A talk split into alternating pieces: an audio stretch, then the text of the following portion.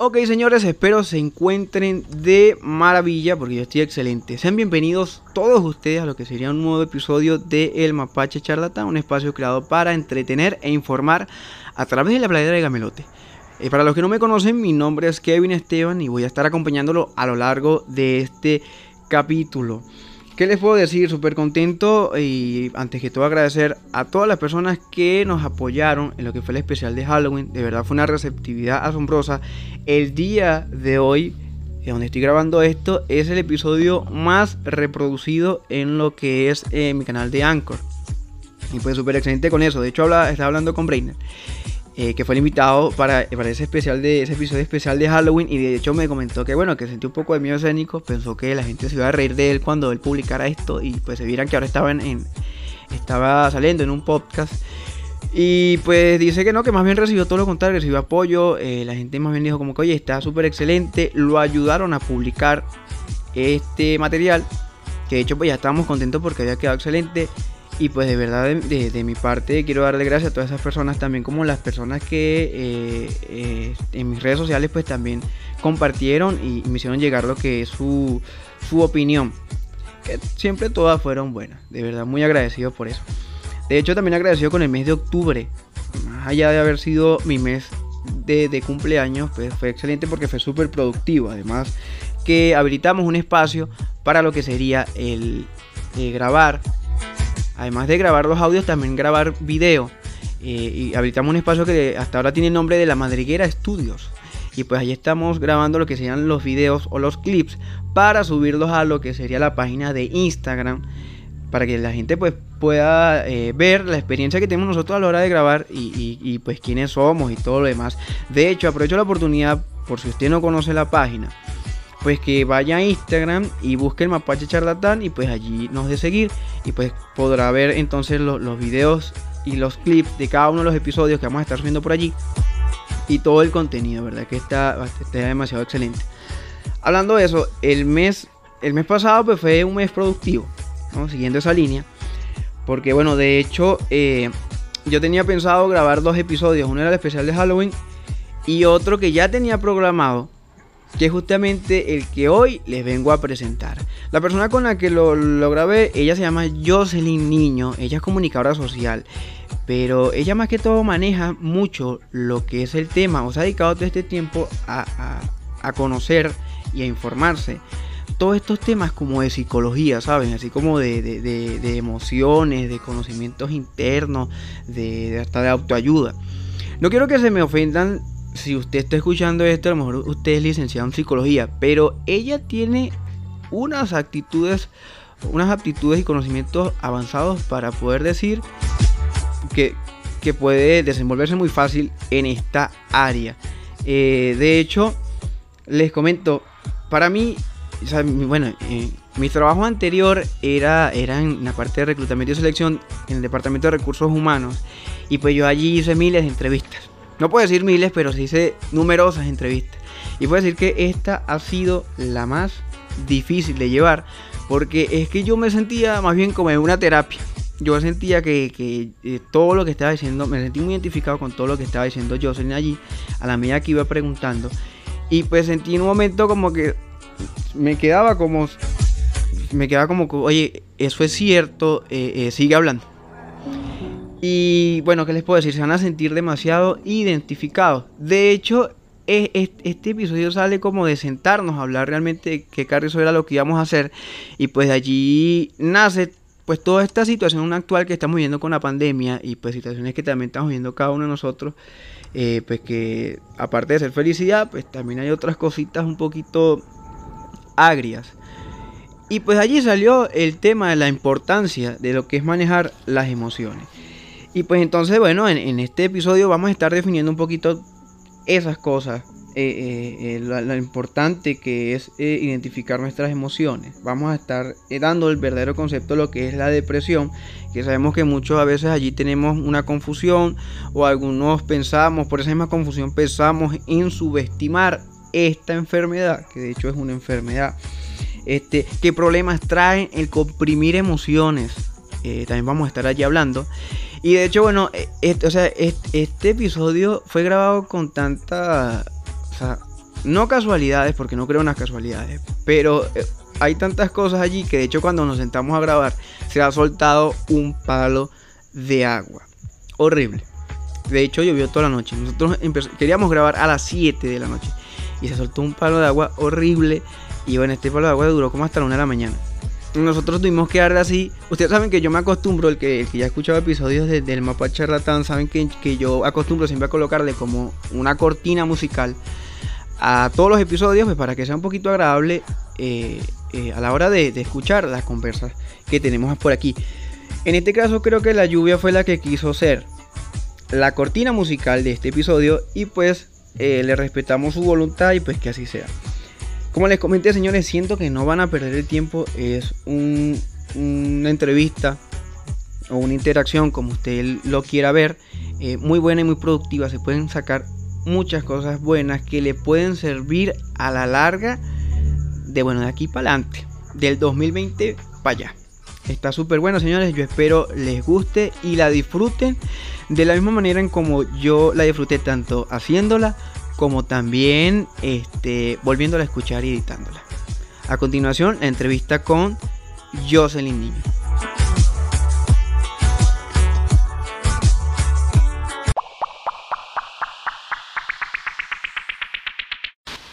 ahorita en lo que es el, caso de, la pandemia, hemos encontrado que han habido como muchos conflictos interpersonales.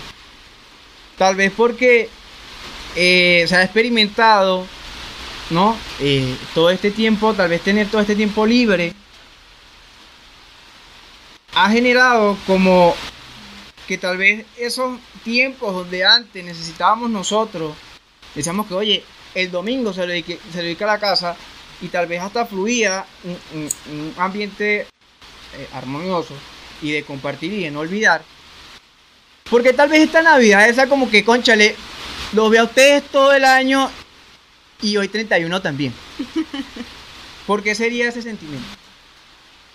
Bueno, ¿qué sucede? Que con el confinamiento empezamos a tener mucho más contacto no solo físico, sino también mental, emocional en casa, porque estábamos mucho tiempo afuera. Nuestro 24/7 se trataba de el trabajo, ir al colegio, ir al curso, al curso de inglés, tener otro tipo de interacciones afuera.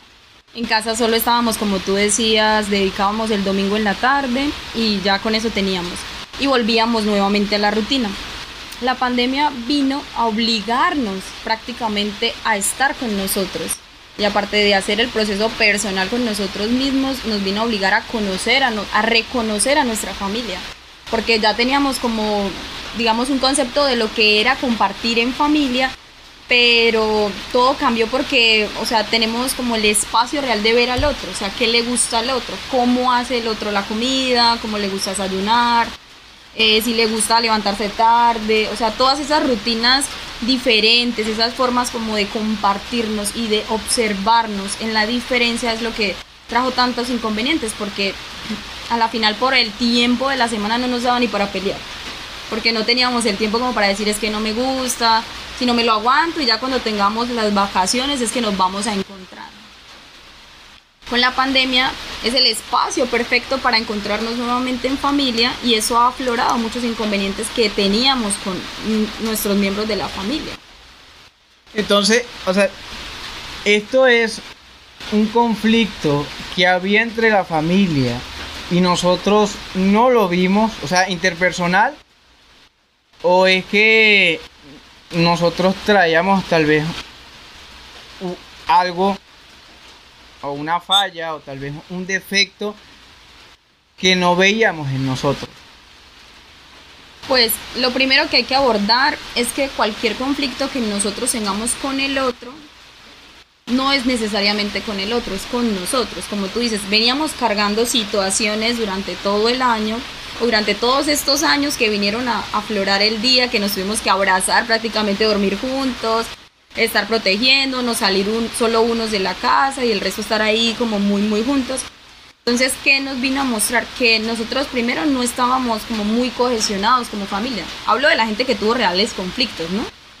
Y no lográbamos como, digamos, readaptarnos, porque nosotros somos seres, los seres humanos somos de cambios y nosotros durante todo ese tiempo que supuestamente compartíamos en familia íbamos cambiando nuestros gustos, nuestros hábitos, ya no nos gustaba ir al gimnasio, ahora practicamos otro tipo de actividades. Entonces, al encontrarnos con los demás, salen todos ese tipo de inconvenientes y con nosotros, porque el real inconveniente es con nosotros, como lo decía. O sea, nosotros qué estamos sintiendo, si nos estamos sintiendo bien, o sea, sí de volver a casa, de no tener tiempo para como para ir al baño tranquilos, porque a mucha gente era como que solo hay un baño en casa, o sea, todo ese tipo de inconvenientes iban como menguando lo que es la rutina de, de estar, de estar y no estar, porque la gente o está en el teléfono y no se da el tiempo y el espacio de compartir. Entonces el inconveniente era con nosotros porque no nos veníamos alimentando de buen contenido. O sea, seguimos mil y no sé cuántas cuentas en Instagram o en otras redes, pero no es contenido de calidad. Ese, eso es un punto, un punto importante, ¿no? Lo que mencionas, o Jocelyn menciona sobre que es necesario, por lo menos en este año, que había muchas predicciones, ¿no? Tal vez de, de que, bueno, que era un año de nuevos inicios, de, bueno, por ahí hay los que creen en profecías o los que creen en, mucha gente dirá que son supersticiones, pues que iba a ser un año que iba a traer algún tipo de cambio. Y eso es lo que estás mencionando eh, eh, es real, creo que, ¿no? Creo que este año el tener tanto tiempo de ocio, en vez de frustrarnos tal vez, tal vez fuera sido necesario darnos cuenta de las cosas que realmente nos aportan y cosas que no nos aportan, de las cuales nosotros éramos consumidores. Yo sé que yo, he escuchado, eh, en mi caso particular de lo que ha sido el 2020, yo he escuchado a mucha gente que, bueno, le tira la mala al, 2020. Yo no.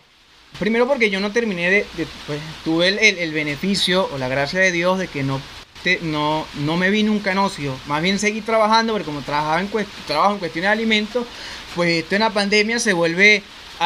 Tú a la gente le hablas de crisis y eso es compra comida en cantidad. Entonces los que estamos trabajando en cuestiones de comida, eso, pues claro, a las personas pues se le hace un negocio redondo. Y yo sentí en todo esto de seguir trabajando y ver a mis familiares acostados, de que mi pandemia, o sea, yo no estaba, yo no vi una pandemia. Mi pandemia, o sea, no la viví el 2020, yo sentía que la pandemia la estaba viviendo desde hace rato. Yo sentía que yo trabajaba, iba a mi casa y, salía de mi casa otra vez al trabajo y siento o sentí en ese momento, o sea, la depresión que pudo haber agarrado las otras personas, yo la agarré de esa manera. Mi vida es esto. Todo el mundo como que, conchale, pandemia, ahora no podemos salir, ahora tenemos que... Sí, lo del tapaboca, ok. Pero yo sentía que eh, yo... Eh, había estado preso, he estado preso durante todos estos 24 años, o por lo menos desde que comencé a trabajar. Yo lo que he hecho es vivir para trabajar. Entonces eso es lo que me dijo, oye, no, yo siento que yo tengo otras cosas que, que, o sea, ya que va a tener un espacio libre, yo siento que hay que hacer otra cosa productiva. Aquí hay que trabajar, aquí hay que, eh, bueno, a mí me gusta hablar y, bueno, yo me quiero entonces grabar y hacer un podcast y, vamos a montarnos en eso. Y eso es lo que ha hecho este proyecto. Entonces, es de escucharnos, ¿no? Sí, la cuestión es, de, escucharnos y, saber realmente cuál es nuestro vacío, identificarlo. O sea, coméntame tú, ¿realmente tenemos que escucharnos? Bueno, primero me parece súper positivo que para ti la pandemia haya traído otras cosas, que no, no, aparte de que para poder nosotros sacar algo distinto de las situaciones, problemas, eso ahí hiciste el proceso de escucha, de, de, ver qué era lo que te gustaba, de que querías cambiar en tu vida. Y es muy positivo porque como tú decías, la gente por lo general está viendo más en los problemas y no en las soluciones eso atañe como al tema del que vamos a hablar de las emociones. Es importante escucharnos por qué. Porque nosotros vamos a encontrar las respuestas, las respuestas que solo nosotros tenemos. ¿sí? Si nos escuchamos y vemos qué estamos sintiendo, qué nos está diciendo nuestras emociones. O sea, si estoy fastidiada en el trabajo, aburrida, no me pagan bien, estoy cansada, ¿qué me está diciendo eso? Cambia de trabajo, listo. Yo sé que no es fácil como que solo cambia de trabajo y ya y vas a ser feliz. No, pero sí como de buscar cosas que nos muevan más, que nos inspiren más. que nos inspiren a ser distintos, que nuestra, nuestra creatividad se abra, que nuestro espectro, de que también podemos hacer otras cosas. O sea, es importante como que nosotros hagamos el proceso, nuestro trabajo interno, de ver qué heridas tenemos que sanar, de qué situaciones están fallando en nuestra vida de pareja, con nuestra familia, y qué estamos llevando al mundo exterior de lo que nosotros somos. Entonces, lo que tú me estás mencionando en, en, la respuesta anterior o en comentaste anterior, es que si yo logro escucharme a mí mismo, voy a poder encontrar todas esas frustraciones o problemas que tengo y los voy a solucionar, tanto los míos como los que tengo con mi entorno. Claro, porque como te decía, eh, la escucha la escucha interna de lo que sentimos nos viene a mostrar lo que nosotros tenemos que solucionar. Sí, o sea, si mi emoción me está diciendo es que yo estoy muy molesta con mi mamá por algo, yo tengo que indagar de dónde viene esa emoción. No es que mi mamá de pequeña me decía tal cosa, que yo no iba a poder ser profesional. Un ejemplo. Entonces yo ahora, eso me tiene bloqueada porque yo no puedo solucionarme en la vida profesional, no he podido ejercer. Entonces todas esas situaciones que desde niños nos vienen cargando, nos, nos dan la información necesaria para que nosotros encontremos las respuestas, que como también lo decía, están dentro de nosotros. Entonces, si yo me escucho, yo voy a saber qué es lo que yo tengo en conflicto con mi mamá, mis primos, mi familia, o sea, con todos. O sea que, el, o sea, una, un problema que yo, por lo menos, si yo tengo un problema con mi hermano, eh, puede esto mencionarse que es un conflicto que yo tengo interno que manifiesto con él. Claro, porque los demás para nosotros son espejos, son espejos, nos están mostrando lo que debemos sanar nosotros. Entonces, si a ti te molesta que él sea desordenado, ¿qué hay de, en ti de desordenado que te lo está mostrando él? Que no te deja estar cómodo contigo. ¿Sí? Y igualmente, como te digo, nosotros desde niños venimos cargando muchas creencias, muchas cosas, y a veces a nosotros nos dicen, no, es que con la familia uno no puede ser odioso, uno a la familia no le puede decir que no, y eso hace obviamente que nosotros bloqueemos las emociones. Muchas veces ese de a las tías se le dice que sí, se les pide la bendición, o sea, muchos formalismos que nos van cargando y que no nos dejan ser. Eso que no nos deja ser se carga en nuestro cuerpo, son emociones que nos impiden mostrar lo que nosotros nos gusta, nuestra personalidad. O sea, están bloqueando mucho de lo que nosotros somos con los demás. Y eso se debe solucionar. ¿Y cómo se debe solucionar? Identificándolo dentro de nosotros mismos. ¿Qué es lo que a mí me está pasando? ¿Qué es lo que a mí tanto me duele que me traten así? O que yo voy y lo encuentro en la pareja y digo, pero sí, a mí nunca me había pasado esto. Claro, si yo realmente me escucho, me voy a dar cuenta que yo tengo ese problema desde mi familia, que me pasaba, que mi familia también me gritaba. Y llega mi pareja y me lo hace igual, pues yo voy a reaccionar, porque no voy a querer vivir lo mismo de mi casa en mi pareja.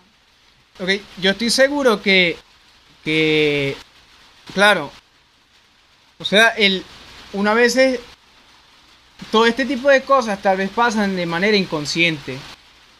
Yo creo que a veces uno, en diferentes situaciones de la vida, tiene cierto, ciertos momentos que le traen como molestia o, depresión, tristeza, alegría, pero tal vez tú no sabes exactamente esa situación, en esa situación, qué es lo que hace repetitiva esta emoción en esos factores.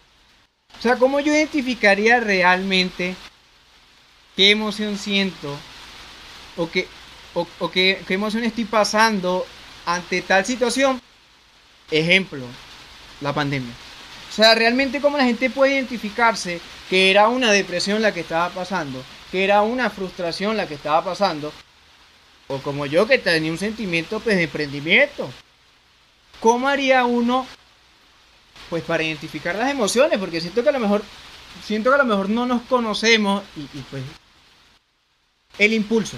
Creo que nos llevamos al impulso. Y, el impulso nunca, creo que nunca nos sentamos como que, como que no, esto bueno, yo le di un golpe porque me molesté y ya. Lo dejo allí. O sea, realmente cómo podríamos nosotros identificar y decir sentí esto por esto y, darle un nombre. Bueno, primero hay que aclarar que las emociones eh, no son solo la rabia, eh, la tristeza. Existen categorías en las emociones que nosotros, existen seis seis emociones con las que nosotros podemos enlazar otras, que obvio hay un mar de todas las emociones. Y la depresión no cabe en una emoción, ya es una enfermedad mental, como para que la gente también lo tenga claro. Entonces, ¿qué sucede? Si yo aprendí a darle nombre a las emociones por lo que yo vivía en mi casa, entonces yo voy a estar cargado con esa información. Entonces, yo no le voy a dar nombre a las emociones por lo que yo viva, sino por lo que yo vi que en casa le daban, o sea, le daban un nombre. Entonces, allá que mi papá venía enojado todos los días, decían que estaba molesto, yo voy a decir que estar cansado del trabajo, que estar aburrido de la vida es de estar enojado. No, yo tengo que encontrar mis propios conceptos de las cosas. Entonces, si para mí la tristeza es que yo no encuentro el sentido de mi vida, no veo el propósito de mi vida. Entonces, eso para mí es la tristeza, es frustración, es muchas cosas. Pero todo parte de nosotros. O sea, si yo realmente me siento conmigo y digo, es que ya estoy cansado de esta situación pero ¿de qué situación? ¿De qué? O sea, ¿de dónde? ¿De dónde viene la molestia para que tú puedas lograr verlo? ¿Y qué pasa? Tú tienes que quedarte contigo. No puedes anularte. ¿Qué sucede? Que la gente se anula. La gente se va a tomar, eh, empieza a, digamos, a fumar, a ver otros tipos como de, de distractores para no sentir. Entonces es, nos damos cuenta que ya somos alcohólicos. ¿Y por qué? Porque nosotros no fuimos capaces de decir, mamá, yo no quería esa carrera. Yo no quería estudiar eso. Entonces, como yo la complací a usted, pues yo salí de la universidad alcohólica. ¿Por qué? Porque hice lo que usted quería, no era mi propósito. Entonces, si yo vivo desde mi propósito, si yo me escucho a mí y soy capaz de tomar decisiones en mi vida, yo no voy a definir las cosas por lo que los demás eligen, sino por lo que yo elijo. o sea, lo que estás mencionando es que eh, una vez comprime las emociones o las obvia con otro ocio o, o pasatiempos o distractores, ¿se podría también decir así? Sí, con adicciones a cosas que es lo peor, o sea, un distractor listo, dejé de hacer, eh, no sé, dejé de ir a la universidad, pero empecé a hacer deporte extremo, o sea, hacer mucho deporte. Y eso sería bueno, un hobby, pero lo real es que la gente no hace eso, la gente se va a tomar, la gente empieza a consumir eh, alucinógenos. Entonces, normalmente para, para no sentir, la gente utiliza todo tipo de, de situaciones. Entonces, ahora me levanto tarde, ahora no tengo rutina, ahora no me gusta leer, ahora no me gusta ni siquiera ver televisión. O sea, encuentran otras formas de anularse. ¿Qué pasa cuando yo anulo las emociones? ¿Qué, ¿Qué pasa? Ellas empiezan a enfermarme, porque las emociones son enfermedades, o sea, las, las enfermedades son emociones no resueltas. O sea, si yo empiezo a callar, a callar, a callar, me voy a enfermar de la garganta.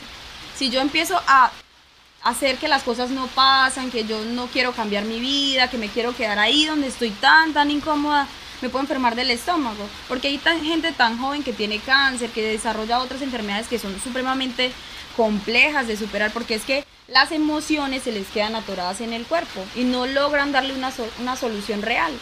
Y eso se convierte en enfermedad. Así la gente crea que no, que es que yo me trago lo que a mí me pasa porque yo así lo aprendí. Entonces, el, el llamado para los oyentes es que realmente hagan el proceso de escucha, ¿sabe? Quédense con ustedes cuando se están sintiendo mal. Yo sé que no es fácil quedarse cuando uno se siente triste, cuando está frustrado, porque quiere otra vida, porque quiere otro trabajo. Pero las emociones hay que sentirlas a flor de piel. Es que me está diciendo esto. Cambia, vete por otro rumbo, viaja, ve a conocer otros, incluso otros municipios de tu mismo departamento. O sea, simplemente con hacer un cambio de, de cualquier cosa, por pequeña, levantarte más temprano, ir a correr. Bueno, si a ti no te gusta correr, haz otra cosa, pero es encontrar la motivación y la inspiración en la vida. Y yo como lo hago cuando yo me escucho y yo sé lo que yo mismo estoy sintiendo. Ok, entonces lo que tú invitas es que eh, no busquemos eh, intentar obviar lo que estamos sintiendo con actividades externas o con sustancias psicotrópicas en este caso, que pasa mucho en los hombres, porque por lo menos hay hombres que por esta imagen de ser fuerte, como que no puedo llorar, entonces siempre llega el enemigo, quédate quieto, vámonos por una cerveza, una rumba y eso se te pasa. Y el día de mañana con la resaca, eso se te va con la resaca. Esto, porque esto pasa mucho, a mí me pasaba mucho. O sea, esto puede arrojar a largo plazo una enfermedad.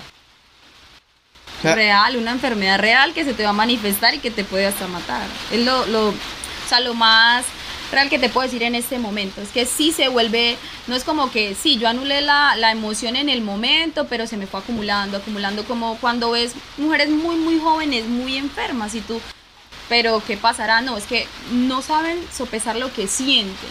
Sí, las dejó el esposo o les pasó X o Y situación y empiezan a enfermar, a enfermar porque no encuentran una solución. Y obvio, entiendo que mucho de esto necesita de ayuda terapéutica y psicológica porque no es fácil. Primero porque a nosotros no nos enseñan a sentir. A nosotros qué nos hacen en casa, como tú decías, que a los hombres no les permiten llorar. Si nosotros las mujeres que nos catalogan como súper sensibles, súper lloronas, que por todo queremos armar drama y eso, y, eso que nos daban como que el espaciecito para si quiere llorar, pues llore y haga lo que quiera. Ahora ustedes, los hombres que están cargados con una digamos, como otro tipo de cosas como que no pueden ser, quédese callado o no. Los hombres tienen que estar para pelear 24/7. Si a usted le pegan en el colegio, usted pegue porque usted no va a ser el débil. Y, Si, si lo joden, yo lo jodo encima. Sí. Entonces, o sea, si no sé, ustedes no se dan el espacio para sentir cómo van a una relación. Y es que ahí es, en las relaciones de pareja es cuando nosotros más manifestamos todo lo que tenemos por sanar. Entonces es el encuentro de la pareja donde nosotros nos damos el espacio para vernos realmente. Porque en casa nosotros es, ay, cállese, usted es un adolescente, usted no puede decir nada. Y uno, bueno, se acostumbra a callar y cuando va la pareja, pues la pareja le hace de todo y uno se acostumbró a estar callado. Entonces... O sea que por, lo menos en, en esos tiempos, por lo menos en nuestras madres tal vez, y ahorita lo vemos, señoras pues que ya, las tías de uno, que ya son unas señoras que pasan 50 algo, que son muy sumisas en casa a sus esposos, esto se podría decir que, que, viene como de un patrón del seno cuando ellos estaban pequeños. Claramente, porque, o sea, nosotros somos la copia de nuestros padres. O sea, todo lo que vimos en casa es lo que nosotros vamos a copiar a la vida real. Entonces, si nosotras y es inconsciente. Quiero dejar esto claro porque la gente dirá, ay no, obvio yo no quiero ser igual que mi mamá. Pero eso está en nuestro inconsciente, eso está guardado en nuestra genética, así como tenemos los ojos de nuestra mamá, los, el cabello de nuestro papá, las uñas de la tía, o sea, todo eso está guardado inconscientemente en, nosotros en, nosotros. O sea, no, no es que nosotros decidamos nacer y empezar a cumplir el rol de mamá, no. Simplemente elegimos también un poco, porque es lo que vemos. Entonces no tenemos como la opción real de decir, ay, no, yo voy a imitar a mi abuela. No, si tu abuela te crió de pronto, sí. Pero si nosotros lo que vemos en casa es a mamá sumisa, mamá que no ha podido hacer algo distinto a lo que hizo su mamá, a lo que hizo su abuela, entonces nosotros vamos a repetir eso. Y repetimos eso en emociones, o sea, si mi abuelita no hablaba, yo menos voy a hablar. Eh, eso, eso me recuerda mucho, o sea, que nosotros prácticamente la vida de niños somos como, como la, las corridas de caballo. Me recuerda porque en la corrida de caballo el, el, caballo va, ¿no? Con dos cosas aquí que no puede ver a los lados. Entonces, o sea, uno lo crían sin opción, o tal vez porque uno no conoce. De hecho, eso me recuerda una vez que, que bueno, estábamos, conocí una muchacha que tenía un, niño y, y esta era muy fuerte con él. Y pues cosas de la vida, yo, recuerdo con un, un, señor que estaba allí y le dijo como que, oye, no seas tan fuerte con el niño. Porque eso para él es amor. Que tú lo trates mal para él es amor porque es lo que está recibiendo de madre. Y el día de mañana, cuando él crezca, él va a buscar una mujer que le dé ese mismo trato que le estás dando tú, porque él tiene un concepto de que eso es amor. Yo me quedé así como que anda para el carajo. Ojalá mi, bueno, mi mamá me, me, ¿no? Pero ojalá, bueno, hasta ahora no he aguantado yo golpe en las relaciones, ¿no? Espero no pase. Pero sí, sí es muy cierto que nosotros eh, reproducimos todo lo que vemos en casa. Entonces, si aprendimos que el amor era que papá trabajara toda la semana y llegara el sábado borracho a pegarles a todos, eso es lo que nosotros vamos a ir a buscar en la pareja. O sea, y es inconsciente, no es como que yo elija hacerlo, sino que ya está dentro de, dentro de mí. Y es complejo cambiarlo porque nosotros no lo vemos. Nosotros, ay, no es igualita la mamá, pero no, no entendemos la dimensión de que está reproduciendo un patrón que, digamos, que va a perpetuar incluso a su hija si tiene hijos. Sí, entonces, la manera correcta realmente es ver de qué manera nosotros podemos pedir ayuda, porque nosotros tenemos mucho miedo de pedir ayuda, o sea, la gente, ¿qué nos puede decir si vamos al psicólogo? Lo necesitamos. Esa, esa, esa creo que es la pregunta del millón, Jocelyn.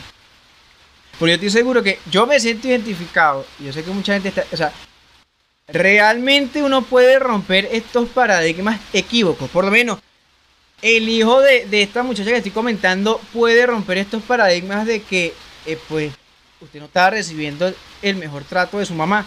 Entonces, que él puede identificar, oye, yo lo que recibí fue un maltrato, entonces yo necesito que en mi relación conseguir una mujer que sea mucho más amorosa conmigo. O sea, esos paradigmas sí se pueden romper, pero son paradigmas. Eso se puede romper. Claro. Existe, digamos, un concepto de que con el paso del tiempo, los niños ahora vienen con un nivel de conciencia distinto. O sea, que logran identificar qué cosas no está bien imitar. O sea, incluso, un, o sea, nosotros lo pudimos haber hecho. A los siete años uno se da cuenta que eso no está bien, que, que, que, golpeen en casa por todo. O que cállate, o sea, tú no puedes decir nada. O sea, nos separamos y ustedes, vaya usted detrás de su papá y usted detrás de su mamá. Porque no hay, él no puede estarse con los dos. Entonces nosotros lo logramos ver. Los niños ahora tienen esa posibilidad de hacerlo distinto. Y lo eligen hacer distinto. Porque también se ha disminuido mucho la tasa de adolescentes embarazadas porque existe una forma en la que nosotros estamos viendo que puede ser distinto. O sea, de que no necesariamente yo tengo que ser mamá a los 16 años, yo puedo elegir estudiar una carrera, puedo elegir hacer otra cosa distinta de mi vida, pero no solo vine al mundo para ser madre. Ok. Y eso también viene como de que lo puedan ver en los colegios, o sea, la misma educación que, bueno, en nuestro país no es que esté muy bien estructurada, pero, o sea, nos da la opción, de, o sea, de quiénes están educando a nuestros niños. O sea, que les digan, ustedes tienen talentos. O sea, no es solo dibujar y copiar, no, ustedes pueden aprender a pintar, pueden aprender a tocar un instrumento, o sea, otras opciones de vida. Y nosotros también como adultos, si por ejemplo tú a través del podcast tienes la posibilidad de ir mostrando esas opciones también a otros niños, o sea, de que tú lo pudiste hacer cualquier otra persona con inspiración, con ganas, lo va a poder hacer. Este, en esta parte del, del capítulo, sé que a lo mejor muchos han detectado ya, o se han sentido identificados y han captado que a lo mejor hay un leve problemita allí, por lo menos en la identificación de sus emociones. Creo que ya lo identificaron, pero ahora estoy seguro que usted no estará odiando y va a decir, o sea, ¿y ahora cómo yo soluciono esto? Entonces, yo, por lo menos en mi caso, ¿qué recomendaciones me darías tú para ahorita yo que siento que, que identifiqué algunos, algunos errores o algunos problemitas en, el sentido de las emociones. Bueno, eh, les tengo un ejercicio de autorregulación. O sea, algo que podemos hacer fácil, que podemos hacer en cualquier momento del día, no nos va a tomar más de dos minutos. Y es como para que podamos ver qué es lo que estamos sintiendo y no le demos como que no, yo tengo ya depresión y ese, ese día simplemente estaba era cansada. ¿sí? ¿Cómo logramos ver esa emoción neutra de primer, de primer momento para solucionarla? Y el primer paso es identificar lo que siento. Si yo estoy trasnochada y me fui a trabajar así para el trabajo, yo a las 6 de la tarde lo que tengo es cansancio y no es que ya mi vida se acabó y que estoy haciéndolo todo mal, o sea, no necesariamente... Dejen el drama. Sí, o sea, no, no es que ya me quiero morir y todo eso, no, sino como de ver que es algo primario, es simple, o sea, algo de solucionar en el momento. Estoy cansada, lo que debería hacer es como pedir permiso para salir temprano o ver si me tomo un café o, solucionarlo, pero no sintiéndome que tengo el problema mental más grande del mundo. Entonces, si identifico lo que siento, me lo puedo, puedo solucionarlo, puedo darme lo que necesito. Como les decía, si estoy cansada porque estoy trasnochada, entonces necesito irme a dormir temprano no, no disfrazarlo también de pronto con otra cosa y planificar cómo voy a dármelo. Pido permiso en el trabajo para salir temprano y llego a mi casa y solo voy a dormir para que al otro día yo no me siga sintiendo igual y no vaya a agrandar algo que es pequeño, que es una emoción primaria.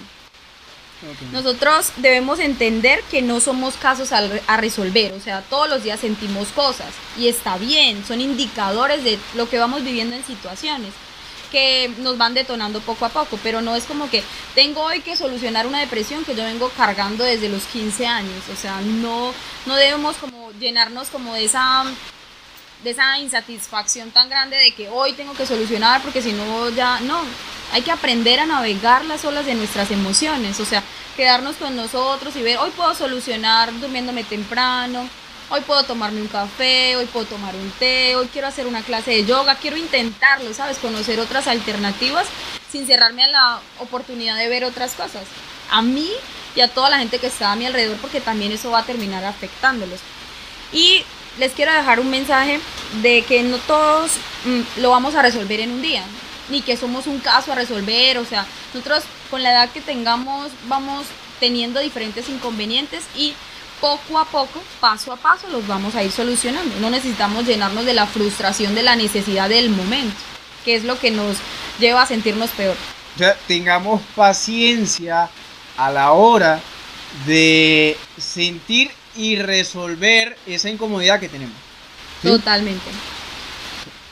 Me parece excelente porque creo que en estos tiempos uno tal vez el, el estrés te genera impaciencia y eso tal vez te irrita y fíjate, fíjate que caemos otra vez en el tema de que eso tal vez lo que hace que yo me la lleve mal con todo el mundo porque no la impaciencia de que quiero pasar por encima o superar algo es lo que me hace que no me encuentre satisfecho yo. Obviamente, si no tengo paz yo, pues obviamente no voy a tener paz ni con el vecino, ni, con, las personas más amigables, las amistades más que, que llevo años compartiendo.